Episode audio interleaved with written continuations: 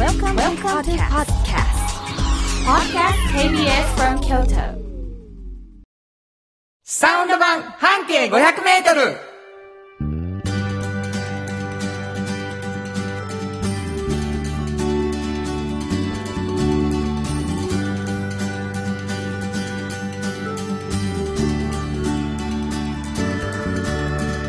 こんにちはフリーマガジン半径500メートル編集長の炎上真子です。サウンドロゴクリエイターの原田博之です。7月3日、えー、4月になりました。はい。うもう、飛ぶように行くなーん。半年が終わったというね、ねことでございますけれどすごいも。わ。あなたはもう夏の方が好きなんですね。そうなんですよね。あったかいからね。もう寒さを憎むっていう。うん。暑いのはどこまでも平気なの？まあ、そこまでではないけど、寒いより苦がないですよねクーラーは？クーラー苦手。あ、ほんま、ほら、もの、う。KBS ちょっと寒いじゃないですか。もうびっくりするわっていうぐらい。訴える。もうね、もうあの、いわゆるセントラルヒーティングじゃないか、うんセントラルのクーラーなんですよね。そうなんですよ。だからもう温度がね、偉い人が暑がりやったら終わりっていうね、ねシステムやね、これ。なんか一箇所でしか触れないって言われるんですよね。暑い言ったらもう、あ寒いって言ったら、じゃあ温度上げますって言ったら全部の部屋がちょっと暑くなるっていう、もうすごいシステムやからね。そうなんですよ。これもう炎上進行が偉くなるしかないんです、クーラーの温度上げるためには。本当ですねはい頑張ろう頑張モチベって。ーションが頑張るわ。小さい、モチベーションが。でも、ほんま寒い時ありますよね。そうですね。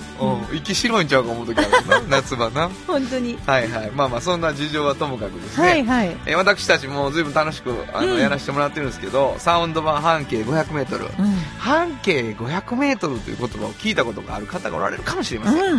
聞いたというよりは見たことがある。うん地下鉄の駅とかで。うん。実はこれはフリーマガジンのタイトルでございまして、その半径 500m というフリーマガジンの編集長さんが炎上さんでございます。はい。えーこれどんなフリーマガジンでしょこれはね、はいあのー、京都ってバス停がすごく多いんですよね。はいはい1500ぐらいあって、うんそのうちの一つをいつも取り上げて、うんそのバス停から半径500メートルを。本当に歩くんですよね。はい。そしたら、ものすごいいろんな人がいるんですよ。そうな。本当にいろんな人が。びっ。くりするような人がはいいるんですね。で その人の中でも。この人はちょっと面白いなと。うん。もう誰かに言いたいこの人のことを。そこね。うん。うんそういうふうに思った人を、なんかこうピックアップしましてね。はいはいはいそれこそ5人ぐらい。5人ぐらいな。で、取材させていただいてだから。一つのバス停から、うんえー特集として5人ぐらい、そこから半径 500m に生きておられる方が紹介されるというね。そうなんです。で、それがもう、いつ出るんやっけ？これはね、えっと、毎月、毎月じゃない、奇数月奇数月の、えー10日前後。出ました、皆さん。はいほぼ来週にそうなんですよ。出るんでしょはい。14日に出ると思いまう。す、ね。14日、7月の。まあ、あのーどこのバス停かは言うたかんねんな、まだ、もちろあ、ん。まだまだまだもちろん。それ、は見てみんな楽しみ。あ、今月ここなんやってなるそうそうそうそうそうねえ。そうそうそう。もうやっぱり出る前ってワクワクするんやろ？いや、もうね、やっぱもう、楽しみでたまらんね。もうなんかこう、回った後、構成ね、みんなで、いや、話し合うんですよ。はいはいうち、結構あの、ちゃんとみんなで、あの、見て、みんなで取材するんで、うんそれをこう、ああやった、こうやったっていうのを言うんですけど、その時にこう、思い出すじゃないですか。取材のこと取材のことを。もう、笑けるなぁと、こんな面白いこと言う人いるんやろか。ユニーク、実にユニーク。せやね。いや、うんでも本当記事を読んでると、あ、こういう人、あ、こういう人がページめくるたびに。そうやね。驚くんです。ええええそういうね、えー、半径500メートル。その編集長やから、うんまあもう今だけでももう思いがき見えたと思いますけどね。あの、書ききれてないよ。うん面白さを。そうん。まあもちろん、一番面白いところを抽出して書いてはんやけど、うんまだまだあると。そうそうそうそう。で、そのこぼれ話をするラジオをしましょうよというので始まったわけですけれども、なんです。実は炎上さんもう一つフリーマガジンをされてまして、うんこれ、おっちゃんとおばちゃんっ。ていうタイトルやで、皆さん。おっちゃんとおばちゃんっていうねタイトル。ね、これもまた面白いんですけど、これは、あの、半径500メートルを作っている間に、はいはいちょっとこう、作ることになったっていうようなね、うんうん別スピンオのフやな。そうですね。うんうんで、ちょっと取り上げるところも若干違って、うんその、こういう仕事をしていると、おっちゃんとおばちゃんという年齢になった時に、うん仕事がね、もう面白くてたまらんっていう人とよく会うんですよ。はいはいはい。で、そういう人は、なんか、あの、まあ、ちゃんと稼いではる人がほとんどなんですけど、ど。まあ、そこそこの方もいらっしゃって、はい。で、でももう、楽しさで満ち溢れてるのうんで、こういう風な、まあ、おっちゃんとおばちゃんの年齢になった時に、こういう人生を送れてたら、うん。うんうんうん。もう、もう本当羨ましいなと思って、で、それを、まあ、若い人たち、これから仕事を選ぼうとしている人たちに、まあ、教えて、うん自分もこういう風になればいいのにって、こうね、思えるような感じで、その秘訣を聞いてるような本なんですけど、なるほど。うん。これはどこで手に入る？これは、えっと、各大学の、もうほぼほぼ全部の関西の大学はいのキャリアセンターで、キャリアセンターなもしくは、今コロナで、うんあの、キャリアセンター行くのをちょっとやめてるっていう方もいらっしゃるので、ウェブを充実させてるんで、ウェブで全部見れます結。構ウェブで見れるようになったね。あの、やっぱ若い方ウェブ見はる見ので、ね。はい。そっかそっかそっか。これはあれやね、3ヶ月1回か。そうです。期間でね。1月と4月。えっと、2月と、えー、5月と、8月と、2月5月か。はい2月5月8月。そうです。11で、月。11月。2月、5月、8月、11月ですね。です。はい。わ、かありました。お便りいただいてます。はいやぶれがささん、いつもありがとうございます。りがとうございます。原田さん、慎吾さん、はい半径500メートルを手に入れやすい場所とタイミングを把握して、確実にもらって帰るのはようやくプロ並みの腕になりました。ありがとうございます。まあ、ありがたいな、うんもうよくお便りいただいている山村さんさんのことですからね。はい。でも、学生センターへ行ける機会などないので、まあ、うんキャリアセンターのことなんですけど、おっちゃんとおばちゃんは諦めかけてました。はい。でも、うんついにこれも、一般人に一番手に入れやすい場所を見つけましたよどこどこ？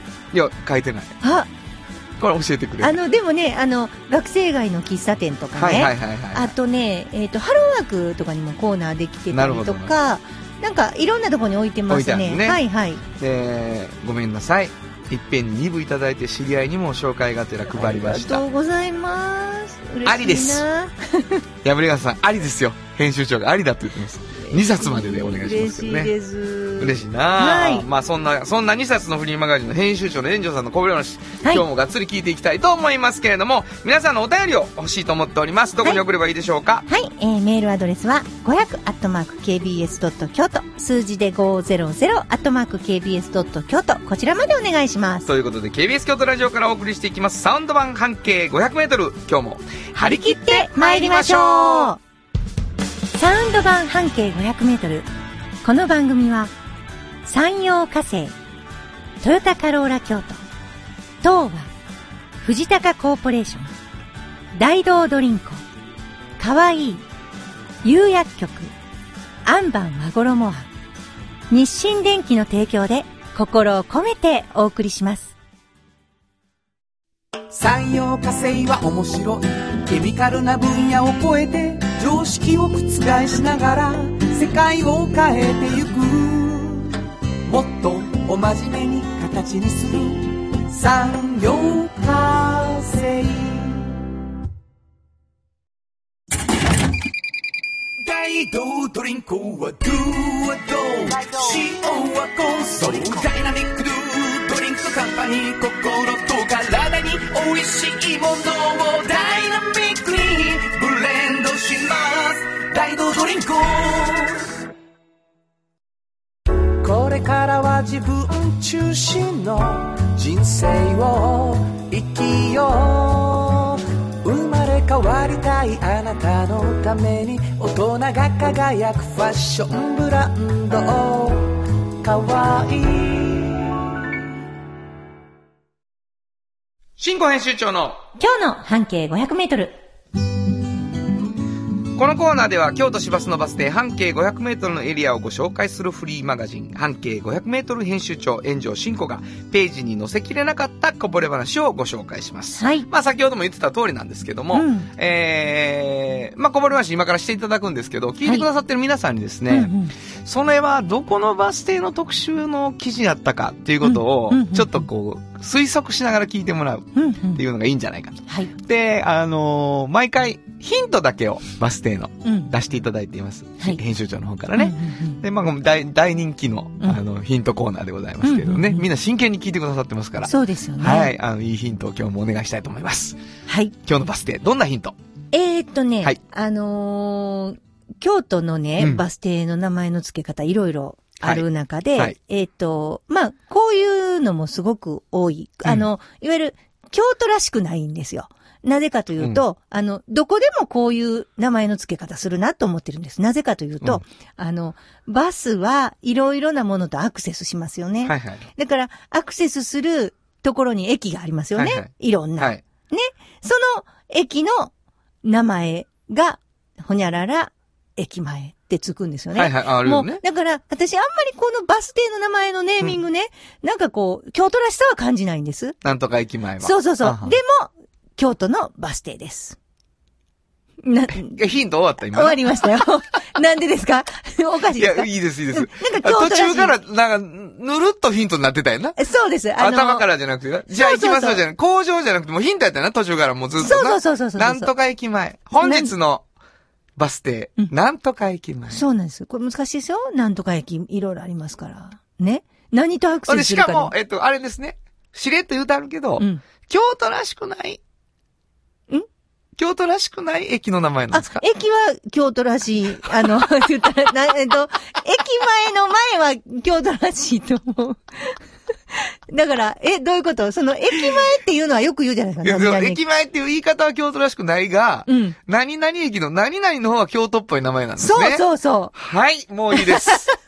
もう大丈夫ですよ。ええええわかりました。そんなバス、バス停、いっぱいご、、はいっぱいございますからね。う。そうです。いっぱいございますから。そうなんですはい、そうなんですはい。の、はいなんでしょのう。、はい。えっ、とね、これは、うーんと、まあ、中華料理屋さんといえば中華料理なんですが、うんうんうんフカヒレに特化してるんですよ。はあ。もうね、言いたいこといっぱいあるわ。でしょ？うんでも、フカヒレのね、まあ、はい中華料理専門店なんですよ。すごいな。だからフカヒレばっかり、あるもんは。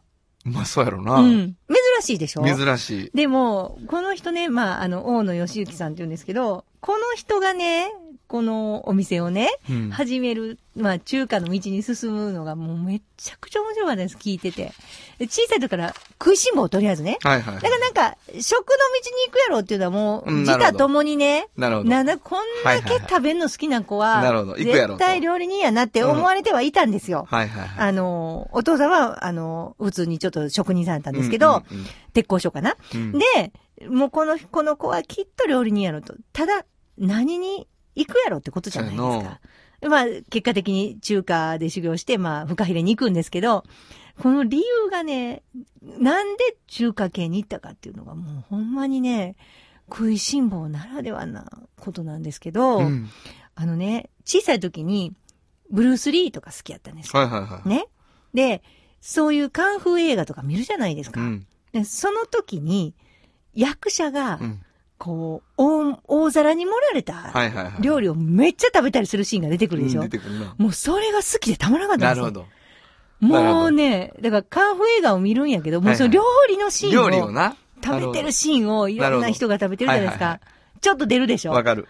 それがもうたまらんかったんです。はいはい。あります？そういう経験。まあもうそれ今、今のでいけば、うんハイジのうんチーズとパン。ハイチのチーズとか。ね？あの、ヨーゼフ。の横で、ととろりとしたたチーズとパンな、ペーターが食べでもる。まさにそういうこと。なんか、うん、食べてはるのを見て、もう、これ作りたい。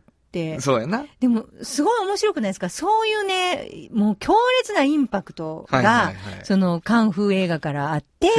で、自分は、もう絶対こういう料理作りたいと思わはるんですよ。うんうんうん。ほんで、何料理に行くかっていうのを決めるとこまではもう決まってたじゃないですか。もうこの人は料理人やって自他ともに思ってて。ほんで、中華料理やなって思わはるんですよ。うん。で、これやったら一生飽きんと、うんもう勉強もできると思うんですよ。その、こういうふうに美味しくするための勉強も。惜しまず自分はできるんじゃないのか。っていうことで、最初はあの、銀座アスターっていう有名なね、うん。あの、中華料理店ね。はいはい大衆料理ではないですね。うんどっちかというと、ちょっと、あの、上等な中華料理屋さんのところで、本格的に、まあ、学ばはるんですけど、なんかね、ちょっと機会があって、ちょうどね、85年に阪神が優勝したんかな、はいはいはいその年に関西に来はるんですよ。来はる。ほんで、フカヒレをちょっとね、知らはるんですよね。へえ、関西で？へ関西で。え。でもその時に、うわ、これめっちゃ美味しいやんと思って、うんうんその、行ってたその関西の店の名物でもあったフカヒレを、もう自分流にアレンジすることを頑張って覚えはるんですよ。うんうんうんだから、その、覚えはる料理がね、まあ、ここ行ったらあるんですけど、ちょっとやっぱりね、一風変わって。るんですね、はいフカヒレの。うん。ちょっと紹介していいですか、一個。はいびっくりしました。あのね、玉ねぎと白ワインです。まずソースを作るんですよ。うん。それが、ちょっとこう、に、煮込んだね、うん。えー、なんていうのかな、フカヒレの煮込み料理に、まあちょっとお醤油色したあのいつも、はいはいあれに、ザーってかけはるんですよ、その白いソースが。うん白、その、ホワイトソースっぽいやつが。で、それを、それで終わりっていう。だから、当番の上に、こううまいこと伝わってるかな？当番の上に、フカヒレが、ちょっと煮込んだ、下味付けたやつが乗ってて、そこに、玉ねぎと白ワインで煮込んだソースがダーって、乗って終わりな。終わり。うん。ですごいシンプルでしょ？はいはい。うんそれが、みんな大好きなんですよ。絶対美味しそうよ、すでに。本当？もうすごいんですよ。だからなんか、フカヒレ丼とかね、なんかパッて思いつくじゃないはいはいはいもうちょっとなんかね、なるほど、なるほど。凝ってるんです。なるほど。で、この人、まあ、フカヒレと向き合っても長いんですけど、なんかね、この人言わはるには、ものすごい繊細なんですってフ。カヒレは？フカヒレはいえーで、ちょっとしたことで味が変わってしまうんですって。あ、そうう。ん。だから、あの、めちゃめちゃ気ぃつけて、水に戻すときも、うん。それからなんか、あの、臭みを取るんですけど、どその時も、結構神経質に時間かけてやらなないと、な。簡単にはちょっとできないらしい。柔らかくしてなんかして、みたいなのでは無理やって言ってはったんですね。なんか、その、素人意見のさ、フカヒレってさ、うん。フカ、フカヒレはもうなんか歯応えの役みたいにうん思ってるやん。そうそうそうそうそちょっう。そだけど、今の話だと、本当にそういう風に思わせるためには、う。うん。フカヒレが生臭かったりしたらあかんみたいな。そう多分そういう、消してってるもんがあんやろな、きっ。と。あ、あ、それ、なんか、前知識、だ私言いました？石尾なんでやねん。なんで俺がな、今言おうとした。なんで俺がさ、今言おうとした。正しいことを言ったら、私が言ったことになん自やな分。でちゃんと編み出しました、今のこと。今俺が編み出した。あ、本当に？歴史の中が。わからんで、そら、すうん昔に信仰が俺にうん言うてるな、かもしれないあの、うんカプセルを埋め込んでたかもしれんあ。言うたかもしれません、私だから。あのね、断らへんとか。正解。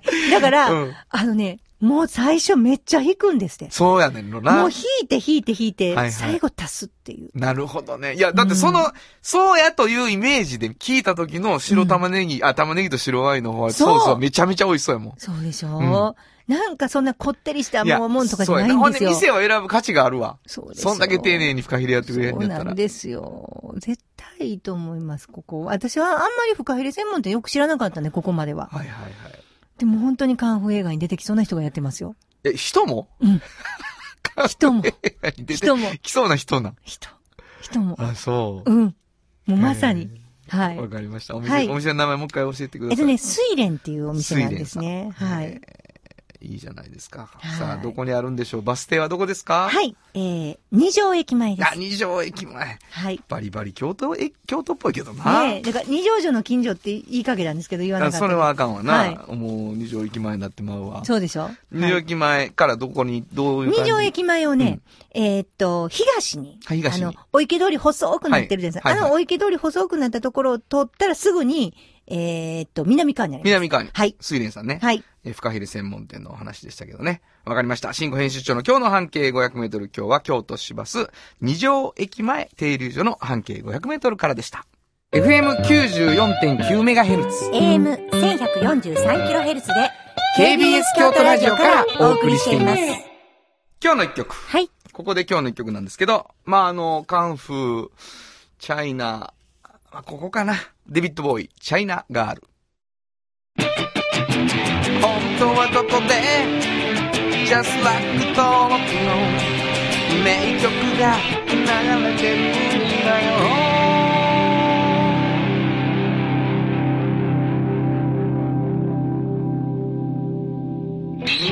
あのー、この曲が入ってた、レッツダンスうんうん。あのー、ものすごいいい音で聴かしてくれる、うん。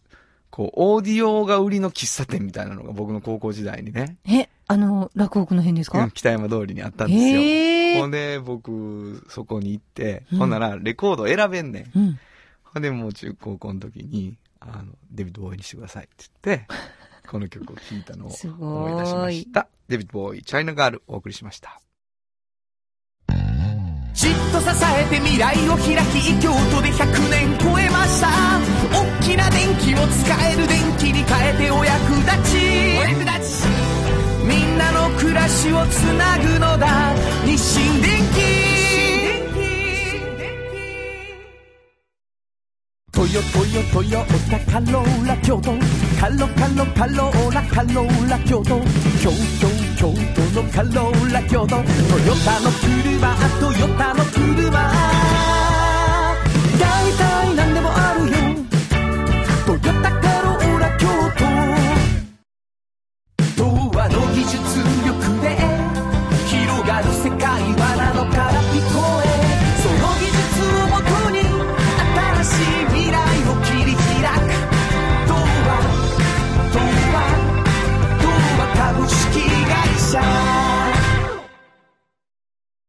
原田博之の音楽機構。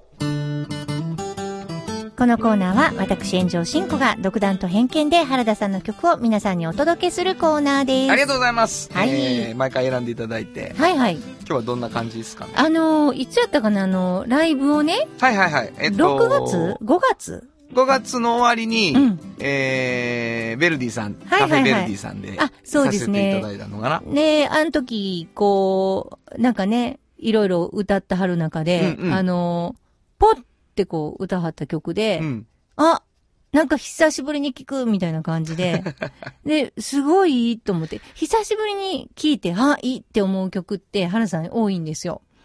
ありがとうん。う。あのー毎回やらんからな。うん。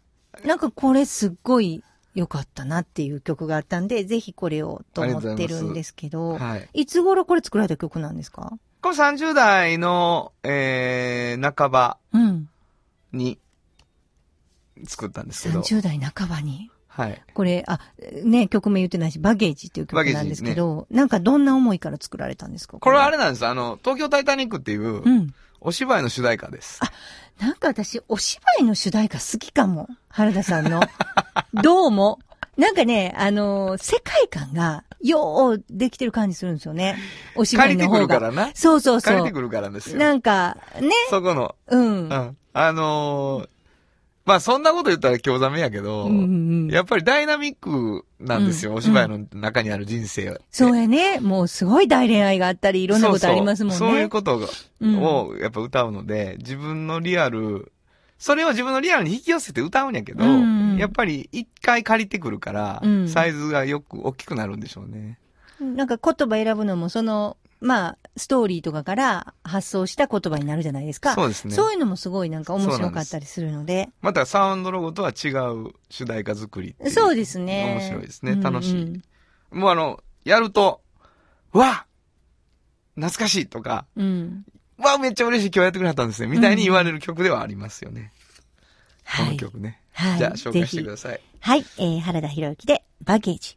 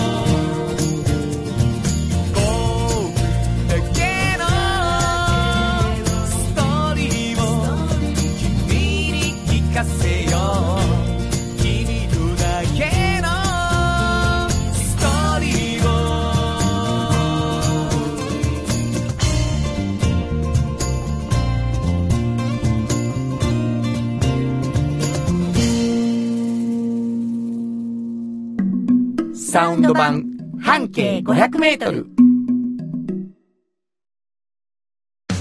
のづくりに店づくりお客様の欲しいを届けるカンパニー。汗をかきかき喜びを共にトータルソリューション。藤高コーポレーション藤高コーポレーション。心も肌もすっれい愉快な姉妹が京都から発信する簡単なのに満足できるスキンケアシリーズ。自由に楽しく生きられる喜びと出会ってほしい。シンプルアカンスキンケア。アンパンおっちゃんと、おばちゃん。このコーナーでは仕事の見え方が少し変わるフリーマガジン、おっちゃんとおばちゃんの中から毎日仕事が楽しくてたまらないという熱い人、またその予備軍の人々をご紹介します。はい。えー、冒頭いろいろ説明しましたけどね、おっちゃんとおばちゃんという、まあ、半径500メートルからスピンオフで、こう、仕事が楽しくてたまらない人を特集するというフリーマガジンの中から、まあ、一人紹介していただいて、こぼれ話ということなんですけど、今日はどんな方今日はね、あのーまあ、洋菓子屋さんなんですけど、もう、男性でね。ね、岡崎の方で、あのーバス停の前らへんかな、あれ、出会ってはる人なんですよね。で、小さい時に、うんあのーなんていうのかな、もう、大好きですね、まずお菓子が。で、うんお菓子が好きでも、まあ、多分お菓子好きやったでしょ、小さい時から。僕はそうですね、あのー、肥満児ですから。ねお菓子大好きでしょ？うん。でもね、お菓子を作ろうと思う。あそれはないですね。ないないっていうかもう、うん、そう、ないね。この人はね、あの、作ろうともはってん、小さい時に、小学校2年の時。そんなんもう、全然無理や。でしうょん小学校2年って言うたう、?2 年。2年でお菓子をね、初めて。なんか環境があるんじゃない？そういう。いや、そこまででもないみたいでしたよ。お母さんがなんかとかでもないんですけど、でも、もうなんかね、作りたくなったんやって。フルーチェしか作ったことないわ、俺。うわ、フルーチェは簡単や。この人は、マドレーヌを、嘘やろほんまに。あれ、あんなんあかんよ。作れへんよ。まあ、あのね、お菓子の中では、まあ、その、美味しいのを作るのはすごい大変ですけど、うんなんとなくその工程はね、なんとかなるのはわかるんですよ、いや、もうだ私。から君とかはよう作る人やしや。いや、でも、情にはちょっとね、そんなんもう、手も小さいしね。すごいなうぁん。だから、その時に作ってから、まあ、以後ずっとやっぱり、そういうものを作っていきたいなっていうね。そうか。うん、だから食べるだけじゃなくって、こう作って、それを手に職つけて、それでこう、自分は生きていきたいって思う人っていうのもすごいいなはる、いはるな。ううんん。で、もちろん製菓専門学校にね、はいはい。迷わず行って、この方は神戸出身なんですよ。はい。で、そこですごくフランス菓子を学んでいくんですけども、30歳ぐらいまでは、ちょっと街のケーキ屋さんとかに修行に行くんですよ。あと名店とかにね、神戸の。でも、あの、独立したいって思う時があるじゃないですか。あ、はい今したい。その人は30歳やったんやって、それが。うん。でも、30歳の時にしたいと思った時に、ちょうどね、時代ってあるでしょ？そういう時にこういう時代やったとか、こうやったとか、はい影響するでしょ、うんめちゃくちゃ。そらでこの時は、もう、パティスリーのもう、なんていうかな、全盛期、もう、猫も杓子ももうっていう感じで、周りに神戸私特に、もう山盛りできてたんですって。で、今ちょっと、えっていう感じ。今、独立？今っていうね。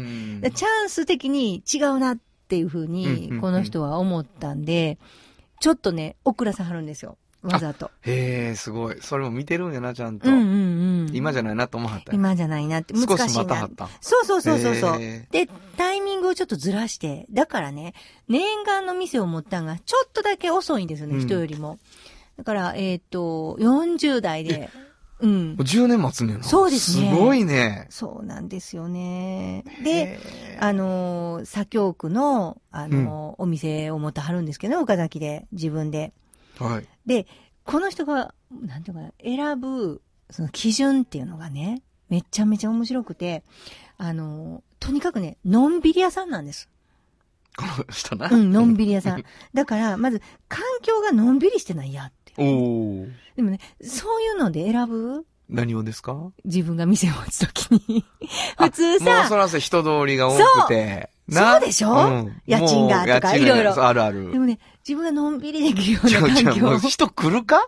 だからね、やっぱ、すごい、おっちゃんとおばちゃんで紹介する人っていうのは、やっぱね、そういう人なんですよね。うん人は来るっていうねんな。そうなんです。ピープルウィルカムやほな。んまに。で、もう実際本当に穏やかなとこなんでね、美術館とか図書館もあって、ものすごく、あのーそうやな。うんいいとこや。文化的で。うん。で、そういうとこに出したいな、のんびりしてるなと思って、で、出さはるんでしょね。はい。ほんなら、観光客が結構いたんですよ、思ってたより。ああ、まあそうかもしれちょっない。とバタバタするんです、みたいな。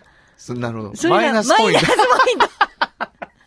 だからもうね、変わってるけど。いや、でもまあ、そら、味方についとるな、何かが。うんうん、う。うんだからなんか、こうね、ちょっとこう、面白いなっていうふうには思うんですけど、この人が、そのケーキ屋さん自分で独立したかった理由も面白くてね、はいこう、例えば焼き加減とかさ、なんかこう、火の通り具合とかさ、そういう配合とかさ、そういうのを、じっくり一人の店やったら、こう、何回もやったり、待ったり、できるでしょって。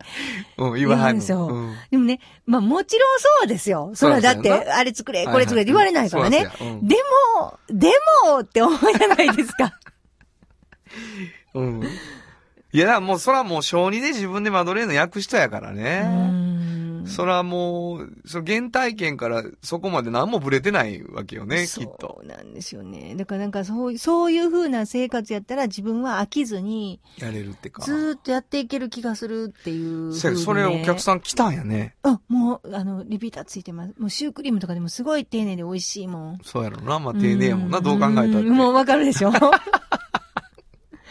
なんか湿度とかに合わせて焼き時間とか全部変えてはるし。なるほどな。研究、研究家やな。研究家。なんかゆっくり研究したいから。そうやな。うんえいや私なんか、おっちゃんとおばちゃんでね、ーうんあの、紹介する人、まあ、半径でもそういう人多いんですけど、やっぱりね、いわゆるマニュアル通りじゃない。まあ、そうやな。うん。自分が楽しくなる方を取ってはるから、はいはいはい。なんか、一説によるとね、なんか、あの、ケーキ屋さんって10年間で9割なくなっていくんですね。まあいや、聞く聞く。よう聞く、それ。そうでしょ、うんそれでもここは残ってるから、うんっていうことはね、そのやり方として、なんか人通りとか何々とか、全然考えずに選んでるじゃないですか。はいのんびりできるとか。で、会うてるわけでしょ？だから。いや、そうやね。てかもう、他の追随を許さんよね。そうね思いつかへん方法でやってるから。本当に。だから、こういう人が楽しくずーっと続けてはるんやなと思うんですよ。そうや。で私も応援せなあかんわ。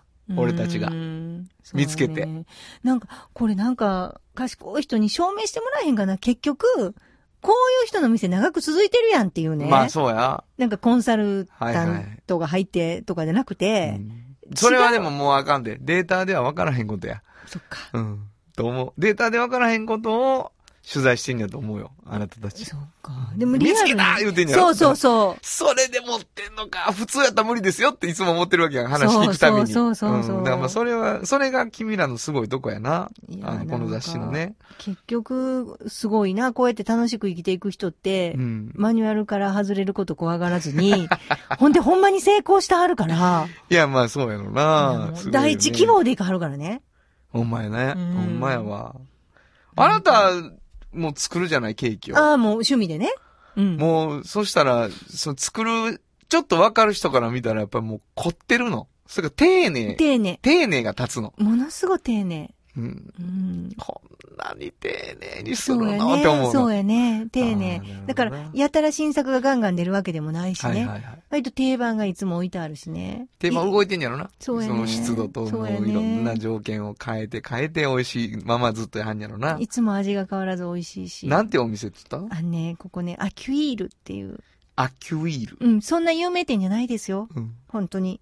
でも美味しいア。キュイールうの。ん。どこにあるって岡崎の？岡崎のね、あの、あれ、どこのバス停かな？バス停の前にすぐにありましたよ。えっ、と、岡崎道かな？岡崎道のはいはいはい。アキュイール。アキュイールっていうバス停なんですけどね。もうそこはマドレレーヌじゃなくていろんなケーキがあるんですマドレーあ、ヌもあるの？もうもういっぱい、マドレーヌもあるし、いろいろあります。へはい。もう、ぜひちょっとね、あの、こういう風なおっちゃんとおばちゃんに触れてほしい。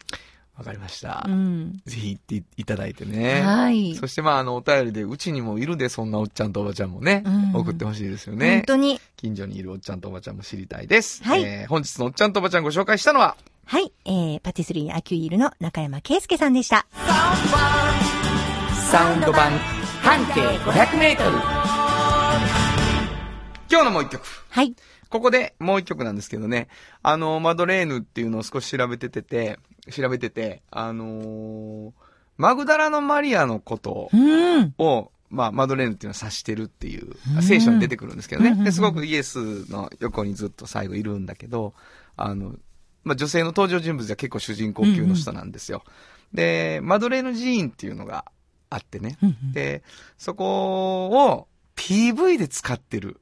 PV にそのマドレーヌ寺院が出てくるって曲が見つかりましたので、これにしてみました。アーハで The Blood That Moves the Body。本当はここで Just Like 登録の名曲が流れてるんだよ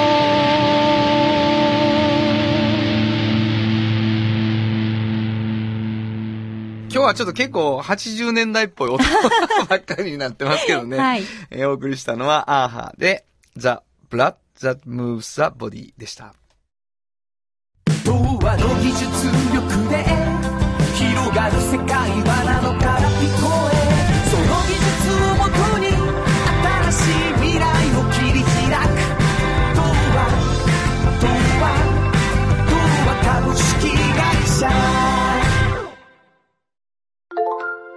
あなたに寄り添い毎日をそっと支える。有薬局っていう薬局。明日をつなぐ有薬局。じっと支えて未来を開き京都で100年超えました。大きな電気を使える電気に変えてお役立ちお役立ち。みんなの暮らしをつなぐのだ日清電気原田博之のサウンド話。このパートはサウンドロゴクリエイターとして大活躍中の原田博之がサウンドに関するあれこれをお話しさせていただきありがとうます。ございます。あのー、今結構エンジョさんと僕さ、曲作るとき協力してもらったりするじゃない、はいはいはい。で、まあ歌詞できた、聞いてとかっつってさ、うんうんうんで、あ、これはダメですねとか言われたりとかしてさ、うん。で、あかんかとかっていう話をするやん そんなか。なんか偉そうなことはないですけどね。それを、うんあのーなんか、その、やっぱり一緒にいてくれた人っていうのが各時代いてさ、ほう。ほんで、一番最初に俺が曲を書き始めた時に、はい。あの、隣にいてくれた人っていうのが、片岡健一くんっていうね、はい。あの、僕は免許も何もなかったんだけど、うんうん18で彼は鉄工所に、あの、自分の父親の鉄骨を継ぐことになって、ほで仕事、高校の同級生なんだけど、仕事が始まって、京都ですか？ぐ京都でな、うんうん。で、すぐ、あの、2トントラックに乗るようになって、で、原田お前、大学生なんやろうと、俺浪人生してたんやけど、大学生になったら大学生の遊びがあるやろ。うんうん。で、俺はもう社会人やから、あの、でも大学生と同じぐらい遊べる人でいたいと。誘ってくれってうん。言ってくれてね、そいつが。ほんで、なんかことあるごとに呼び出して俺。うんうん。ほんで曲を作るときに、いつもその軽トラの横にの、あトラックの横に乗せてもらって、どまあちょっと音音出してもいいとこまで連れてもらって、ほんで曲黙って聴いてもらって、どうも、言うて、おうん、ええな、って言ってもらうっていう。お同じじゃないですか。そんな、そのノリですよね。ああ、よかった。本当に。うん、ええんちゃうか？ええんちゃうか？って言ってくれる友達がいたんですけどねそ。れ、ええんちゃうかっていう人が必要なんですね。僕は必要なんでです。あの、どうや？って、うんちょっとわからんって言ってくれない時々。難しいとか。なんかもう、すごいなんか、ものすごいアドバイスしてる人みたいな話思われたらどうしようと思って。うん。あの、全然そんなことないから、聞いてええんじゃないですか？そんなんしか言ったことないのに。背中押す役やね。あそういうことね。うんあ数々やはったでも、で、も、その、カチン、カチンって言うんだけど、カチンは、まあ、その、カチンが一番何も言わないんですよ。うんうんうん。ただ、わか、あーわからん。っていうか言わはんねん、時々。ほな、直そうと思うっていうね。非常に素朴な。大好きなんですけどね。4時間一緒にいて一言も喋らへんとかできるような人なんです。へえ、すごいですうんね。あのお互い、何にも気をつかないっていうね。うんなんかいい感じ。黙々とね。うんえーその片岡さんが、鉄工所やのに、あの、材木屋に修行に行くっていうことをしたことがあって、えー彼はもう木でも鉄でもできるので、えー彼のサウンドロゴを作りました。片岡鉄工所聞いてください。鉄でも木でもどんとこい何でもカッチン作ります片岡鉄工所カチンどうや言うた？お、おええなあ言うてました。というわけで今日のサウンドロゴは片岡鉄工所でした。サウンド版半径500メートル FM94.9MHz。AM1143kHz で KBS 京都ラジオからお送りしています。あの話、この一曲。このコーナーは僕たちそれぞれがこれまでの人生で印象に残っているちょっといい話をご紹介するとともに、その話にぴったりの一曲をお届けするコーナーです。あのー、ちょっとカッチンの話なんかも出て、高校時代を思い出しました。えー、まあ、あのーフォークギターを中学生の時に買って、そして高校で2年生の時に、高1でクラブを辞めて、プラプラしてる僕に、バンドマンたちが声をかけてくれて、バンド人生が始まって。で、その頃に、バンドをやってる友達、音楽好きの友達がバッて増えるんですよね。で、お前これ聞いたことあるか？とか、今一番かっこいいのこれやぞとか、俺が中学から大好きなこれやみたいなことをみんなが言い出すわけです。で、やっぱりこう、ちょっと尖ってるもの、ロックなもの、みたいなものが、こう、憧れるしね。で、ARB 知ってるか？みたいなことを言われて。で、知らんとかって言って、聞けっつってね、聞かされてね。で、あの、その年、高校2年生の学園祭で僕らはですね、みんな ARB 好きになってしまっててですね、学園祭のテーマを ARB の曲にする、曲のタイトルにするっていう、もう無謀なことになったんですけどね、えーちょっと懐かしくなりました。えー魂焦がしてっていうタイトルの学園祭を高2でやったなと思うんですけどね、あの高校の正門入ったところに魂焦がしてってもうがっつり書いてね、えー4日間ぐらい学園祭をやったのを思い出しましたけどね、えーその曲を久しぶりに聴いてみたいと思います。えー ARB、魂焦がして。本当はここで Just like 登録の名曲が流れてるんだよ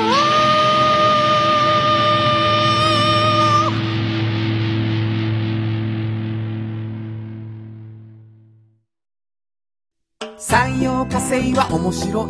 ケミカルな分野を超えて常識を覆しながら世界を変えてゆく。もっとお真面目に形にする。産業化成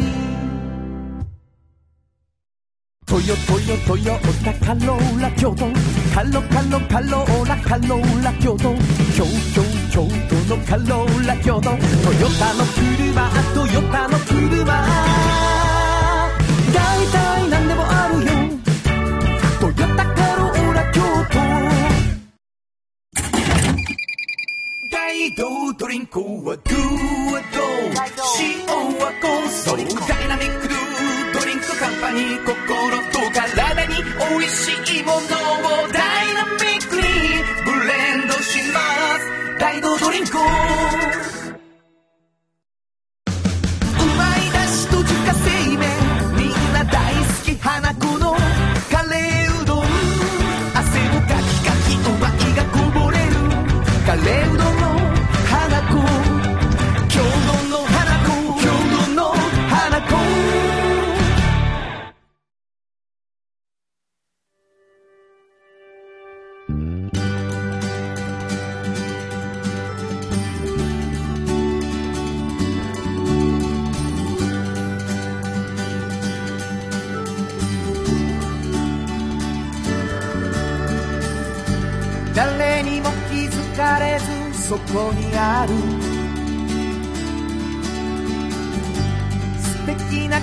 わりと哲学を見つけて感じて言葉に変えてみんなに届けてみようかな。一人の職人が歩み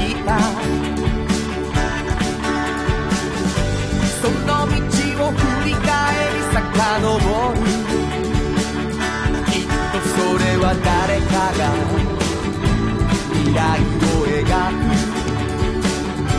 道しるべにだって。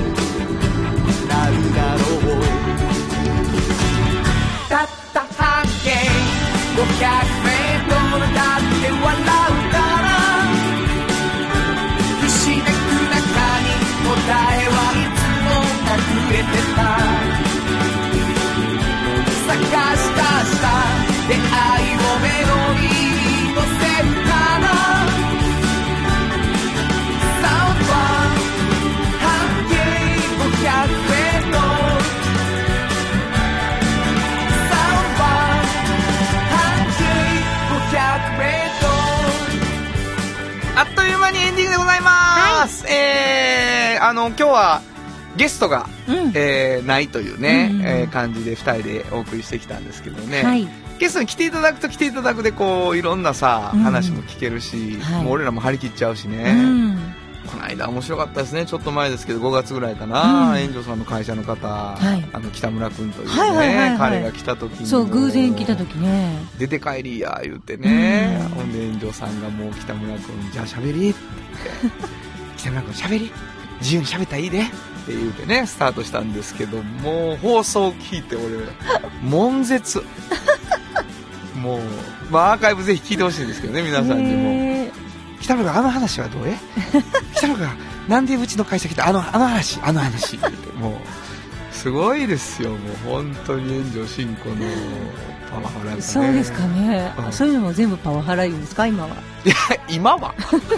そんなん普通の会話やと思うんですけど。そんなんもダメ。いやいいよ。いいけど北村君。あはいはい。えあの僕があの 読み終えに行ったのはって言うてねあのそうそうそのそうそうそうそう そうそのそうそうそうみたいなそんな面白いかな？お聞こえてきたね。面白いね。皆さんにお便り欲しいわ、そういうのね。そうあそうやな。そういうのもやし、そう。なんかどんなゲストに来てほしいとかあります？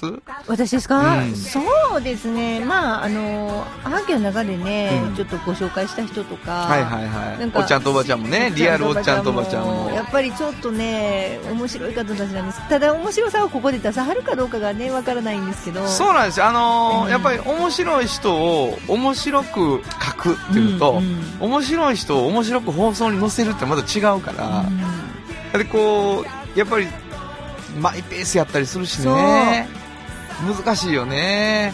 本当難しいと思うんですけど。なんかその難しさ自体がこうラジオの面白さでもあるなという気はしていてその、うんからなんかいろんなゲストの方に来てもらうっていうのもあってもいいなと。もし今日みたいにゆっくり喋れるのは、それはそれで嬉しいですよね。うんうんうんなんか二人でこういろんなことを、あの、何の話やねんって話をね、させてもらう、高校時代の話をさせてもらうというのも、はいはいまあ嬉しいんですけど。うん。なんかこんなラジオ番組やし、やといいいいなと思ってますよとかさ、うんそういうお便りも欲しいなと。そうですね。思いますよねはい。で、加えて、えっと、メッセージうんに関して、あなたの半径500メートルというテーマではい送ってくださいということをお願いしてます。